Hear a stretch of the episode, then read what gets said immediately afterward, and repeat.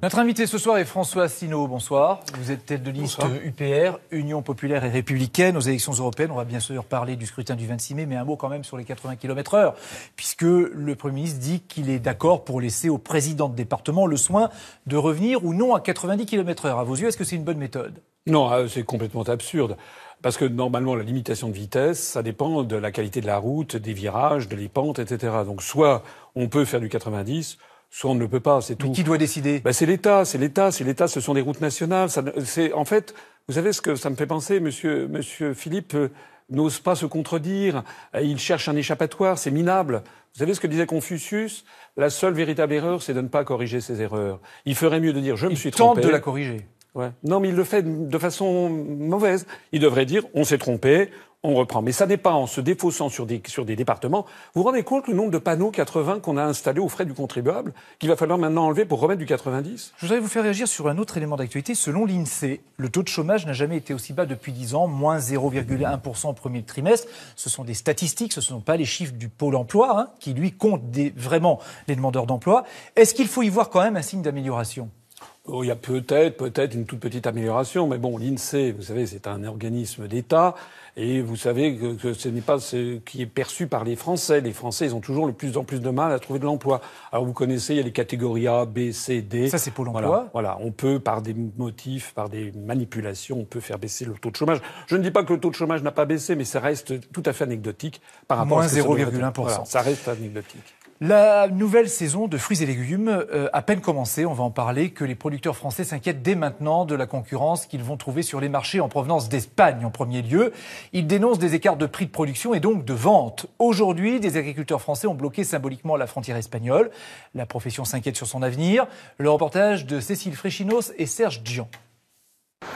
Consommer local, les Français y sont de plus en plus sensibles. Mais parfois, difficile de résister à la tentation d'acheter étranger. Vous avez la tomate par exemple française. Euh, bon, elle, peut coûter jusqu'à 4 euros le kilo par exemple, hein, mais elle est française. Alors que la même variété en Espagne, on peut la trouver à 1,20€, 1,40€. Principale cause de cet écart de prix, le coût de la main-d'œuvre. Michel Moll est arboriculteur dans le Tarn-et-Garonne et subit de plein fouet cette concurrence étrangère. Aujourd'hui, il cueille des cerises, mais il lui arrive souvent de renoncer à ses récoltes. Quand le prix de la cerise, par exemple, est en dessous de 5 euros du kilo, ben, écoutez, on paye juste la main-d'œuvre. Donc euh, je ne vois pas très bien quel est l'intérêt, euh, vaut mieux se reposer. Pour contrer leurs rivaux européens, les agriculteurs français ont mené aujourd'hui une opération coup de poing sur ce péage à la frontière franco-espagnole. Selon eux, sur les étals français, la moitié des fruits et légumes seraient importés. Ils réclament désormais des prix d'entrée minimum ne pourrait pénétrer le marché euh, intérieur français que les importations pour chaque espèce, dont le prix serait supérieur au coût de production euh, dans, les, dans les conditions françaises. À moins de dix jours des élections européennes, ces exploitants français lancent un cri d'alarme aux politiques. Mais pas sûr qu'une telle réglementation soit applicable dans un marché européen de libre-échange. François Asselineau, je rappelle que vous êtes de liste UPR pour les élections européennes du 26 mai. Vous militez pour le Frexit, c'est-à-dire la sortie de la France de l'Union européenne. Regardez ces producteurs de fruits et légumes. Est-ce que ça résoudrait leur problème de sortir de l'Europe? Bien sûr, parce que si on n'était pas dans les contraintes de l'Union européenne, on pourrait faire exactement ce que font les Suisses. Qu'est-ce que font les Suisses?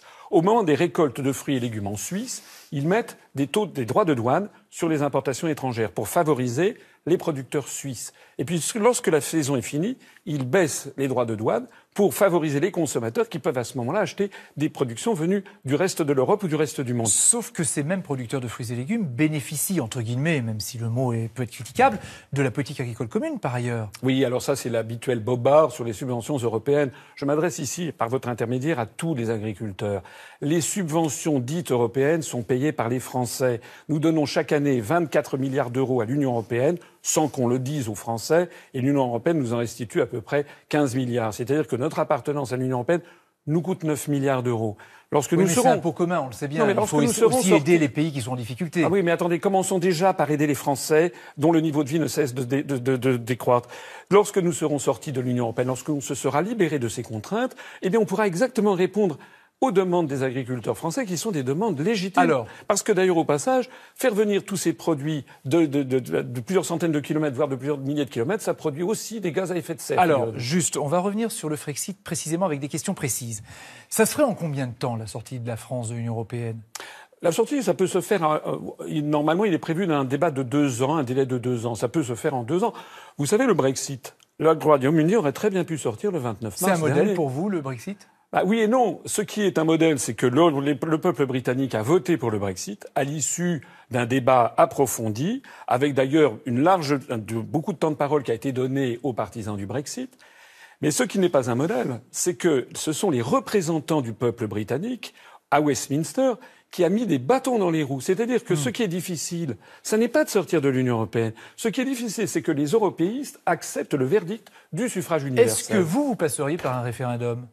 Ah, euh, ça dépend à quel moment. En ce moment, moi, j'aimerais qu'il y ait un référendum. aux Français, il faut sortir ou pas de l'Europe Oui, mais vous décideriez qu'il faut ah bah, sortir de l'Europe. Si je suis élu président de la République sur le programme, alors on n'est pas la présidentielle, mais imaginons. bah, si je suis élu président de la République sur le programme de sortie de l'Union européenne, je ne ferai pas un référendum. Mm. Mais en revanche, maintenant, aujourd'hui, je demande un référendum sur la sortie de l'Union européenne. Permettez-moi d'ailleurs de dire au passage que ça n'est pas dans le pouvoir d'un parlementaire européen d'entrer ou de sortir de l'Union européenne, pas plus d'ailleurs que de modifier les traités européens. Les Français pourtant se disent attachés à l'Europe, même à l'euro, même s'il a des, défauts, ils disent on préfère ça qu'autre chose pour les convaincre, ça va être difficile. Hein bah, déjà, il faudrait, il faudrait déjà qu'on donne la parole à ceux qui proposent la libération de l'Union européenne. Parce que l'autre jour, j'étais euh, sur euh, CNews et on nous sortait un sondage où il y aurait, paraît-il, 23%. Mais ça, c'est leur affaire sur CNews. Non, mais attendez, c'était un sondage, il donnait 23% de Français qui souhaiteraient sortir de l'Union européenne, qui voteraient pour le Frexit. Vous croyez que les partisans du Frexit ont 23% du temps de parole à la télévision française? Cependant, vous n'êtes pas le seul à défendre ça, parce qu'il y a aussi Florian Philippot, des Patriotes, qui défend le Frexit, et lui, il s'affiche avec un gilet jaune. Vous, non. Il y a des gilets jaunes sur votre liste, mais ils sont plutôt discrets. Pourquoi ce choix? Parce que nous, nous sommes honnêtes. Nous sommes des gens sincères et honnêtes. Il y a en effet des gilets jaunes sur notre liste, notamment la numéro 2, Zaman Ziawan, mais il y en a d'autres, il y a Hugues Maintenay, etc., il y a Julia Vincenzi, etc. Mais Vous ne les cachez pas on les cache pas, mais on fait pas de récupération. Vous savez que M. Philippot, il a déposé le nom gilet jaune à l'INPI Bon, tout le personnage mm. se, résume à cette, récupération. Vous étiez candidat à la présidentielle. Est-ce que pour vous, ces européennes peuvent être et doivent être l'occasion de sanctionner Emmanuel Macron? Oui. Ça doit être l'occasion non seulement de sanctionner Emmanuel Macron, mais aussi de tous les autres partis politiques qui proposent aux Français une autre Europe, avec des, des propos apocalyptiques, si on sortait de l'Europe, ce serait la catastrophe, une folie, etc. Ça fait 40 ans que, à tous les cinq ans, tous les partis proposent de changer l'Europe. Je rappelle que pour changer l'Europe, il faut changer les traités, que pour changer les traités, ça ne dépend pas des parlementaires européens, ça dépend des gouvernements. Il faut l'accord de 28 gouvernements et ensuite de 28 parlements. C'est pas du jour au lendemain. Hein. Non, ça n'est pas du jour au lendemain. Et donc, nous, ce que l'on dit, c'est qu'il faut que les Français arrêtent de voter toujours pour les mêmes partis depuis 40 ans le Front National, ça fait 35 ans qu'ils ont des députés, ils n'ont rien fait, et qu'ils envoient quelques députés de l'UPR pour apporter un discours totalement nouveau. Avec nous, avec nous, ça va déménager. Merci François Sinaud d'avoir accepté notre invitation ce soir. J-10 avant les élections européennes, on l'entend souvent dans cette campagne, l'Europe nous coûterait trop cher. C'est par exemple l'opinion de François Asselineau qui souhaite le retrait pur et simple de la France de l'Union européenne. En réalité, c'est une arnaque parce que l'argent, les prétendues subventions européennes sont, sont payées par les Français. Encore une fois, il faut, on donne 24 milliards et on reçoit 15 ou 16. donc, ça veut dire qu'on donne chaque année 8 à 9 milliards d'euros de plus. Alors, on ne le sait pas, on ne le voit pas, mais l'Europe finance de nombreuses infrastructures que nous utilisons tous les jours. Par exemple, sur le chemin du travail. Exemple en Bourgogne-Franche-Comté avec Johan Engen et Eric Josset. Cette ligne ferroviaire vient de rouvrir après 25 ans laissés à l'abandon. Une excellente nouvelle pour ces travailleurs du territoire de Belfort. C'est un moyen de déplacement sûr, fiable et puis c'est toujours à l'heure. Ça me représente moins de 100 euros un abonnement mensuel. Le véhicule, il me fallait budgétiser à peu près 300 euros de carburant. Des nouveaux trains à Belfort, des nouvelles pistes cyclables tout autour de Beaune. De nouveaux aménagements aussi à Dijon, pour faciliter la circulation des bus. Souvent le vert qui s'affiche et le, tram passe en priorité. Pareil que le bus. Si tous ces projets ont pu voir le jour, ce n'est pas uniquement grâce à l'État ou à la région. L'Union européenne a payé plus du tiers des travaux. soit 23 millions d'euros. Pour les élus locaux, ce financement est irremplaçable. Les priorités qui sont définies par euh, l'Union européenne ne sont pas des priorités aussi électoralistes, excusez-moi de l'expression, que peuvent l'être peut-être des priorités du gouvernement.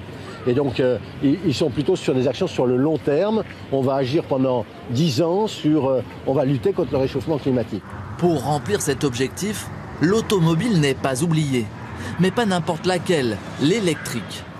40 bornes de recharge viennent d'être installées, ce qui a convaincu cet habitant de remplacer son ancien véhicule. Avec cette voiture, je fais une économie maintenant de 200 euros par mois, équivalent au prix du gazole actuellement. Une économie considérable qu'il sait devoir en partie à l'Europe. Le fait est que ça, ça- ça me sert tous les jours dans mon quotidien. Donc c'est vraiment euh, quelque chose de concret. Depuis 2014, l'Union européenne a déboursé pour les transports français près de 3 milliards d'euros. C'est une exclusivité.